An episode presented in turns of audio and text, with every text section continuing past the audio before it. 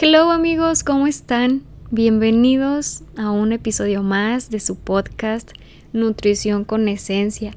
Oigan, déjenme contarles que ayer, sí, dije que ayer iba a estar grabando, lo hice, grabé alguna parte del podcast, bueno, del episodio de hoy, pero como estaba lloviendo ya que lo estaba escuchando, eh, se escuchaba la lluvia, pero a todo lo que da. Entonces parecía que era como un remix entre mi voz, la lluvia, no sabía quién se escuchaba más, o más bien no se iba a apreciar y se iba a perder mm, la importancia del tema de hoy. Entonces, pues ahora estoy haciendo esto, estoy grabando en viernes, espero que su viernes haya sido de lo más agradable porque espero que este episodio ya esté ahí en, las plataformas esta misma tarde. Así que, ah, pues esto, ya hablando de la lluvia, espero que se encuentren bien y quiero aprovechar para mandar un, saludo muy especial para mi amiga Grace. Ah, con ella estuve hablando acerca de mm, el tema del episodio de hoy. Estuvimos hablando acerca de que pues a veces desconocemos cómo es que las personas, especialmente las mujeres, llevan a cabo o cómo es que viven con este, este síndrome, ¿no? Que ahora es de lo que vamos a estar hablando, es acerca del síndrome de ovario poliquístico y que pues a veces no hay tanta información o no hay información que pueda ser digerida de una forma sencilla, ¿no? Porque luego eh, encontramos artículos, encontramos videos que son muy mm, con palabras muy médicas o palabras que a veces no podemos comprender o también simplemente que haya un espacio donde se pueda hablar de esto de una forma bien breve y que mm, se pueda normalizar y que pueda facilitar la forma de acompañar a alguien que vive con este síndrome. Entonces, gracias Grace por ah, aportarme este tema no seré la más experta con todo lo que estuvimos hablando y también gracias a todas las aportaciones que me hicieron ahí por Instagram, a mis amigas, a Liz, a Maki, a Selene y no sé si se me pasa algún nombre, pero a todas para todas ustedes es este episodio. Muchas gracias por estar apoyando la NutriCuenta. Y bueno, como ya lo había mencionado, este episodio es para hablar especialmente de este suceso que solamente le pasa a las mujeres. Estos seres especiales, y magníficos que están en el mundo, aunque, bueno, ya ven que ahora que ya salieron nuevas imágenes en el del universo, ya tengo un poco más de duda en si realmente somos los únicos eh, seres el único planeta que va a tener eh, vida, pero bueno, eso ya lo sabremos más adelante, a lo mejor en algunos años.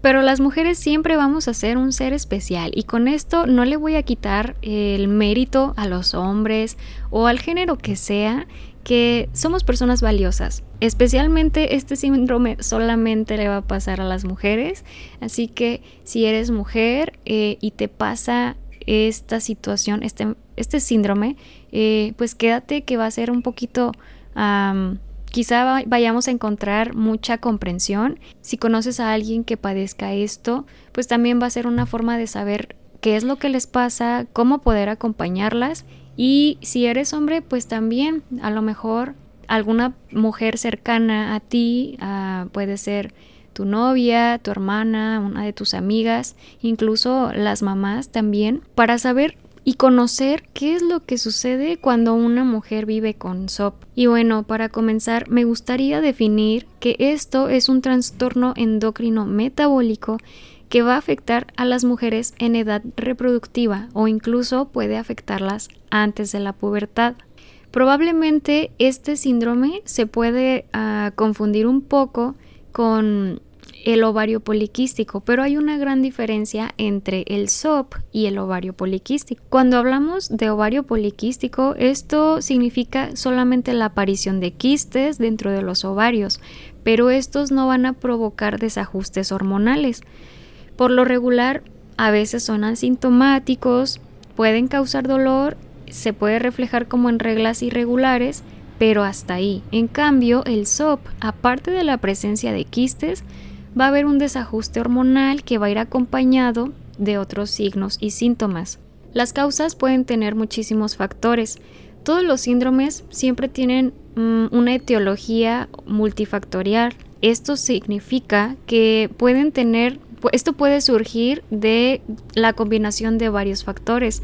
Pueden ser genéticos, epigenéticos, estos ah, cuando se le agrega ah, compuestos químicos a los genes para poder regular su actividad eh, estos problemas intrauterinos y sobre todo el ambiente donde se desarrolla la mujer. Puede ser alguna exposición a exceso de medicamentos durante ciertas etapas de la vida, puede ser en embarazo, puede ser la ganancia rápida de peso dentro de los primeros años de vida, puede estar relacionado también a una vida sedentaria, cuando estos factores ya comienzan a ser de las suyas, surge un cambio hormonal, pero ¿cómo es que sucede? O sea, ¿en qué momento del cuerpo es cuando se va a presentar un síndrome de ovario poliquístico? Bueno, la situación es la siguiente. Dentro de nuestro cerebro, justamente en la mitad, hay una glándula que se llama la glándula pituitaria. Ahí es donde se secreta una hormona que se llama hormona luteinizante. Cuando hay un descontrol, esta glándula va a secretar altas cantidades anormales de esta hormona y la va a expulsar hacia la sangre, lo que va a alterar el ciclo menstrual. Como consecuencia, los folículos no van a madurar. Los folículos es donde se va a desarrollar el óvulo. Entonces, pues la ovulación no va a ocurrir, lo que puede llevar a la infertilidad. Algunos de estos folículos inmaduros no se van a deshacer y van a permanecer como sacos llenos de líquidos o quistes. A esto es a lo que se le llama quistes. Por otro lado, por un defecto en la forma de recibir la insulina en el músculo, esto puede desencadenar altos niveles de insulina, esta hormona que es producida por el páncreas. Cuando hay un aumento de insulina y hay una combinación también por un aumento de la hormona luteinizante, puede conducir a un exceso de producción de una hormona masculina llamada testosterona, esto en los ovarios. Altos niveles anormales de testosterona van a detener la ovulación, lo que va a llevar a la infertilidad. Además de que van a surgir diversas características físicas y aquí es donde ya se toma en cuenta lo que son los signos eh, para poder asociarse con el SOP como el acné y el crecimiento de vello anormal. Entonces, ¿cómo se puede ver afectado el cuerpo de una mujer en relación a esto de los síntomas? El poder identificar este síndrome puede tomar su tiempo porque muchas mujeres no saben que tienen SOP. Apenas eh, lo descubren cuando hay un aumento inusual de peso o por los problemas que se tienen para quedar embarazadas. Pues ya depende de cada, o sea, cada caso es particularmente especial. Em, incluso por eso creo que, bueno, aquí voy a empezar a hacer la mención de que siempre es bien importante, al menos tener una revisión al año con ginecóloga o con ginecólogo. ¿Por qué? Porque hay cosas de las cuales no nos vamos a dar cuenta a simple vista. Por ejemplo, no podemos adivinar si tenemos quistes o si hay algo inusual que a simple vista no lo vamos a ver. Entre los síntomas que pueden estar presentes, que pueden hacer como un llamado de atención o para estar más al pendiente, es cuando hay periodos irregulares, sangrados abundantes, un crecimiento de vello, también médicamente llamado como hirsutismo, acné, el aumento de peso, el oscurecimiento de la piel, esto debido a la resistencia de insulina que se puede ver como en ciertos pliegues del cuerpo, puede ser en las axilas, en, la ingle, parte de atrás de las rodillas o en el cuello. Y uno de los síntomas que a lo mejor podemos tener todas las mujeres son dolores de cabeza. Pero si aparte de dolor de cabeza hay presencia de alguno de estos síntomas que ya mencioné, pues sí, sí estaría mucho mejor que hubiera una revisión ginecológica para conocer más a fondo y no hacer un autodiagnóstico. Eso sí, quiero que quede claro que no por escuchar un podcast o por leer un artículo ya vamos a decir, no, pues yo tengo todos estos síntomas, necesito eh, ya tomar medicamento porque yo tengo SOP. No necesariamente, a lo mejor estamos hablando de solamente ovario poliquístico o alguna otra enfermedad relacionada con el aparato reproductor femenino. Y una de las preguntas más comunes que puede llegar a, surgir es ¿quiénes son más propensas a desarrollar SOP? Todas las mujeres de todos los grupos, etnias, culturas pueden desarrollar SOP. Claramente va a haber más mm, predisposición en las mujeres que tienen características que ya hemos mencionado como en las causas. Es como toda enfermedad. Y definitivamente no hay algún método súper fácil como sea a simple vista. No creo que para poder saber si, si se vive con SOP, em, lo más vital es una visita con un especialista que sea ginecóloga o ginecólogo y no buscar como los síntomas en Google porque ahí lo vuelvo a repetir, o sea, podemos decir yo siento todo, pero qué tal si no es, o sea, no es lo que yo estoy pensando. Al menos eh, lo más sano es una revisión al año, eso ayudaría mucho pues para saber que todo en relación al periodo, al ciclo menstrual, a la fertilidad, a los días fértiles, no sé, todo este ámbito, que todo vaya con seguridad y no y mejor cuando pues no hay ninguna manifestación o una pista de que algo esté fuera de su lugar. Creo que es importante saber escuchar al cuerpo. Ya sé que puede sonar un poco trillada la frase, ¿no? Porque siempre se los digo, pero creo que sin esto no se va a poder avanzar porque puedo decir, bueno, yo siento todos los síntomas, pero ahora que yo estoy escuchando la información, pero durante todo el mes yo no me doy cuenta, ni siquiera había pensado si, si me dolía la cabeza, puede ser por simplemente deshidratación, está haciendo mucho calor, o no me había dado cuenta que me sale mucho vellito en la barba, o no me había dado cuenta que ciertos días al mes me sale más acné que en otros días, o sea, también como llevar un conteo, eso nos puede ayudar mucho a acercarnos pero siempre y cuando mm, haya una revisión ginecológica.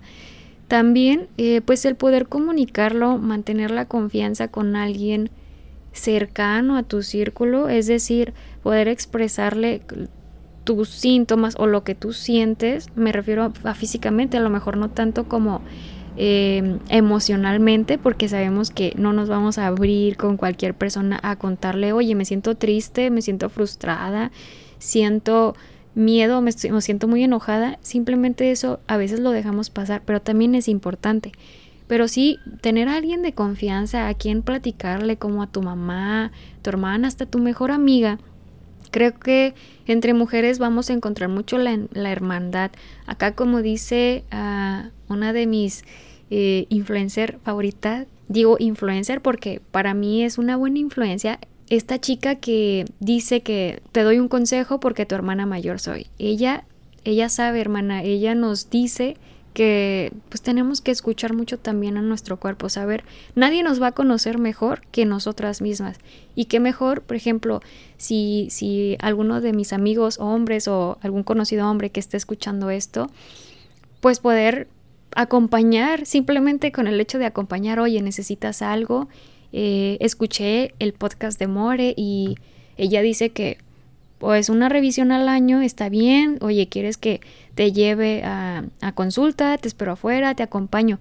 Simplemente esos detalles creo que van a ser muy, muy valiosos porque de esta forma pues somos más responsables o podemos ayudar a las personas y a las mujeres que nos rodean. En relación a los tratamientos que hay, una vez que ya se han realizado los estudios para diagnosticar, eh, se van a, o sea, se puede hacer estudios bioquímicos, o sea, tomar sangre para poder evaluar las hormonas, entre ellas la TSH, prolactina, testosterona total, la hormona luteinizante. También se pueden hacer ecografías o ultrasonidos para ver qué onda, cómo están los ovarios, los la ovulación.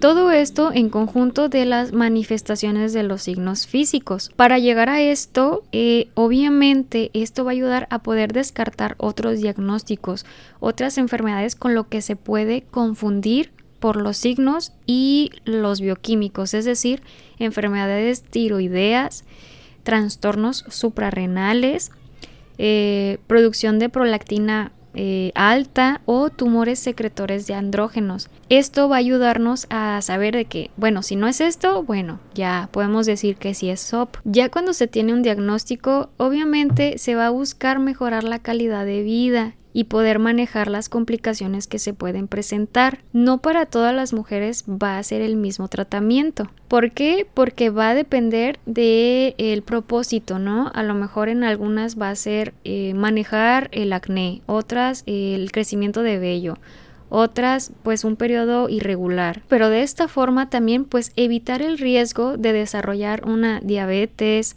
o problemas cardiovasculares, así como también pues prevenir un cáncer endometrial. Pero sí, el tratamiento debe ser eh, completamente personalizado, es individual, va a depender de los síntomas y del objetivo. También pues hay que valorar el costo, ¿no? A ver si la paciente lo puede costear o siempre buscar lo mejor para la paciente. Saben que varias de las chicas que mencioné al inicio, varias de mis amigas, incluso me puse a investigar acerca de esto que me comentaron, eh, o sea, cómo es que viven con SOP, cómo habían buscado otras alternativas para pues dejar un poco el tratamiento que les habían dejado, eh, obviamente todo con con monitoreo, siempre comentándole a su doctor.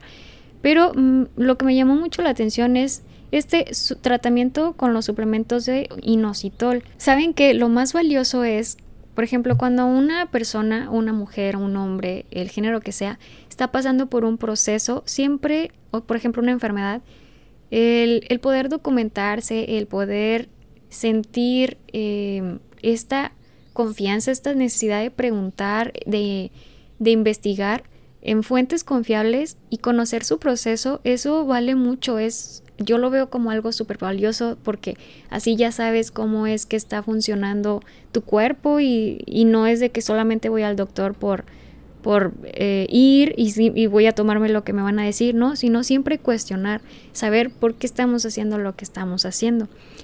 Eh, entonces me llamó mucho la atención que este, eh, bueno, el mecanismo de acción de inositol se basa principalmente en mejorar la sensibilidad a la insulina. Lo que hace es que el páncreas pues ya no va a tener que secretar tanta insulina. Tiene un proceso muy químico que pues no es mi intención decirlo acá, pero pues me pareció atractivo porque ya por lo tanto esto pues no va a generar un aumento en la testosterona, va a mejorar el entorno hormonal femenino, va a permitir que se restaure la ovulación y entonces pues ya va a haber fertilidad en la mayoría de, los, de las pacientes que viven con SOP. Y vuelvo a repetir que siempre el estar en confianza con, con tu doctora, con tu médico, eh, va a ser súper importante para decirle, oye, pues sabes que yo escuché esto, es verdad, sí me puede ayudar. No sé, cada caso es diferente eh, no es de que yo venga a recomendarles, oigan, pues cómprense este suplemento.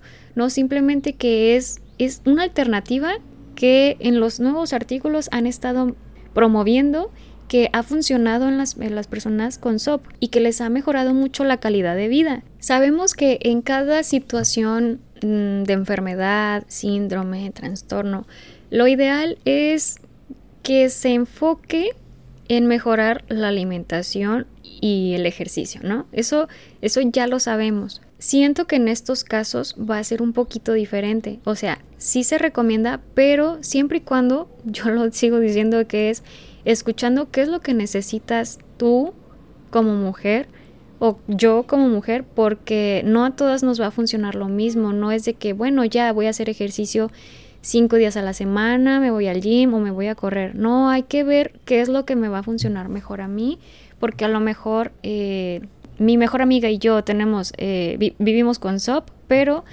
a ella le funciona algo diferente y a mí otra cosa. Entonces, siempre estar acompañado de un profesional de la salud que te oriente, a quien tú le puedas eh, pues comunicar tus dudas, eso va a ser muy importante porque aparte se supone que tenemos que trabajar como un grupo interdisciplinario. Con esto me refiero a que, o sea, el tratamiento va, consta de médico, ginecólogo, o en este caso ginecología, em, nutrición, incluso también podemos tomar en cuenta psicología, por todo el proceso hormonal que se ve implicado. Pero sí vamos hablando de que el estilo de vida va a ir cambiando, que conforme cada persona lo necesite. Bueno, y como sabemos, eh, cuando se vive con SOP va a ser un poquito más complicado la disminución de peso, porque sabemos que implica cuestiones hormonales. Entonces, por eso se tienen que ser un poco más pacientes. Con paciente me refiero a no ser paciente como que me va a atender alguien, sino paciente con mi proceso, porque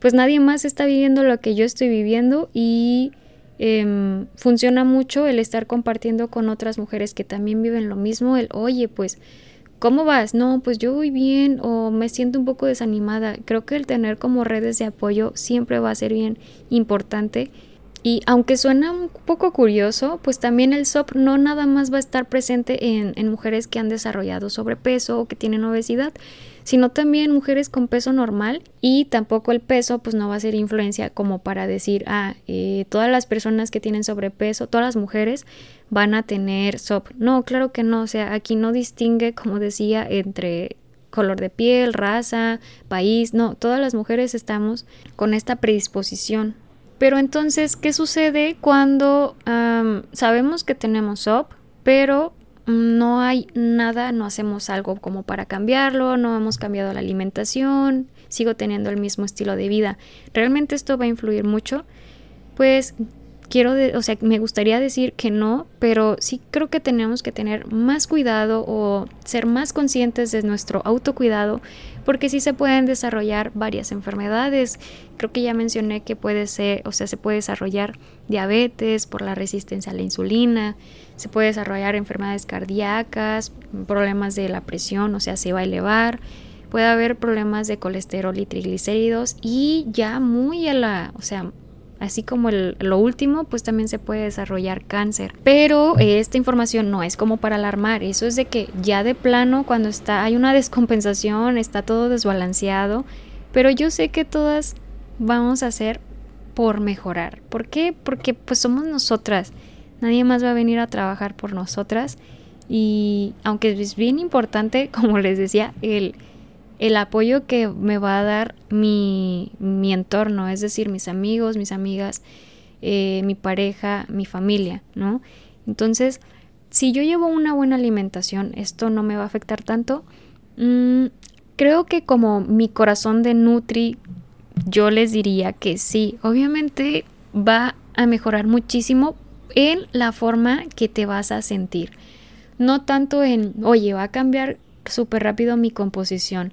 Saben que yo apoyo mucho que, que las personas decidan cambiar, no tanto por el físico, sino porque se sientan en confianza con cuando se vean en el espejo o simplemente sentirse bien cuando se van a poner alguna ropa. Entonces, sí, sí es bien importante trabajar en una buena alimentación para el SOP, pero esto no quiere decir de que, ay, bueno, ya, si tengo el diagnóstico de SOP, toda la vida voy a estar con nutriólogo. No, porque se trata de que vamos a reeducarnos, vamos a aprender a escuchar al cuerpo y con esto, pues, ¿qué es lo que me va a funcionar mejor a mí? Como digo, se va a basar mucho en educación en volver a, de, bueno, aprender y desaprender, porque hay muchos mitos en cuestión de esto que no lo vamos a desmentir todo aquí, pues porque pueden surgir muchísimas dudas, ¿no? A lo mejor yo vengo acá a poder, em, poder aclarar estas dudas, pero luego van a surgir más, porque siempre no vamos a poder aclarar todo aquí pero pues siempre vamos a estar en constante cuestionamiento y eso está bien porque eso quiere decir que siempre vamos a estar aprendiendo. Pero ahora, ¿cómo voy a poder actuar ante un diagnóstico de, SOP? A pesar de ser un síndrome que no tiene cura, pues no todo está perdido. Siempre va a haber formas de poder sobrellevar. Y creo que ya hemos tocado varios puntos sobre este tema, em, que siempre va a haber una forma de poder estar apoyando. Si yo no tengo esta enfermedad, pues puedo apoyar de alguna forma. Eh, el saber si yo estoy viviendo con este, este síndrome, pues saber poder comunicar qué es lo que necesito a mis personas más cercanas, no que le diga todo el mundo, ¿no? Sino pues simplemente comunicar y escuchar qué es lo que necesito, tomando en cuenta, pues, si para mí es funcional hacerme un tiempito para hacer ejercicio, pues eso va a ser mucho mejor. El ir trabajando en la alimentación, pero todo lleva un proceso, no es de la noche a la mañana. Y estar en constante monitoreo. Y me gustaría hacer una mención muy importante, es que mm, por favor puedan desarrollar una buena comunicación con la persona, el profesional de la salud que las vaya a atender. A veces con el tratamiento que se les puede dar, el medicamento puede tener efectos y que obviamente se los pueden cambiar. No sientan como que tienen que estar viviendo esa presión eh, de tomárselo, de tomarse unas pastillas y que de repente les cause diarrea, vómitos, eh, náuseas, que todo el tiempo estén con dolor de cabeza. Yo creo que siempre va a haber una opción y, y sin su médico em, no se las hace saber, no es de que, pues no me importa, o sea, pues ya tienes este síndrome, tienes que sufrirle. No, yo creo que pues a lo mejor tener otra opinión siempre va a ser bueno, ¿no? No sé si al inicio del episodio había hecho mención de esto, pero creo que no, porque se me pasó, pero estoy hablando todo esto desde la investigación, desde lo que yo leí, desde lo que me comentaron algunas chicas, pero... Eh, pues no soy una mujer que vive con SOP y no puedo decir que comprendo al pie todo lo que viven, pero sí puedo decir que por, solo por el hecho de ser mujer, pues también paso por estos cambios hormonales que pues no se siente de lo más cool, pero pues no nos queda más que afrontar y trabajar con las emociones y puedo decir que comprendo la mitad, ¿no? Comprendo la mitad de, de los síntomas más emocionales, no tanto físicos, quiero decirles a ustedes, queridas mujeres, que no están solas en el proceso, siempre va a haber una forma de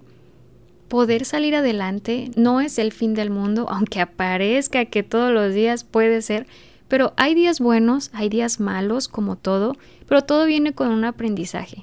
Espero que todo esto que les he compartido pues les aporte un poquito más de lo que ya sabían o si no habían escuchado de esta enfermedad pues ya lo saben, son situaciones que pasan, a veces desconocemos qué es lo que vive la otra persona y ni siquiera nos damos cuenta de que pues es enojona pero no es enojona por nomás, es porque pues están pasando ciertas cosas, ¿no? No podemos decir que las mujeres, ay pues eh, solo por el hecho de ser mujer o estás en tus días, no podemos generalizar porque no sabemos qué es lo que está pasando la otra mujer. Incluso entre, mujeres a veces lo podemos decir, sí, pero sabemos, no, no lo decimos con toda la intención de que, ay, no, pues seguramente anda en sus días. No, simplemente nos podemos comprender mucho y yo creo que nos podemos eh, apoyar desde esta parte y ah, pues hasta aquí creo que ya no sé más que decir, o sea, quisiera decir tantas cosas en relación a esto, pero pues cada caso es importante, diferente, cada persona necesita algo especial y siempre vean que la salud no va a ser un gasto, siempre cuando hablemos de nosotras, de nosotros, de lo de que tenemos que ir al doctor o con quien quieran que vaya a ser un profesional de la salud, no es un gasto, yo lo veo como una inversión, porque si no trabajamos sobre esto, yo creo que en unos años nos vamos a acordar de, cómo nos sentíamos y de chin, ¿por qué no lo hice antes? Debía haberme cuidado y debía haber cuidado mis emociones, debía haber cuidado mi periodo y, y ya está, ¿no? Espero, espero que no lleguemos como hasta ese punto de ¿por qué no lo hice antes? Bueno, espero que les haya aportado mucho. Muchas gracias por llegar hasta aquí. Pueden compartirlo con quien ustedes gusten, con quien creen que les va a servir mucho. Y eh, nos vemos en otro episodio más de Nutrición con Esencia. Les mando abrazos. Hasta luego.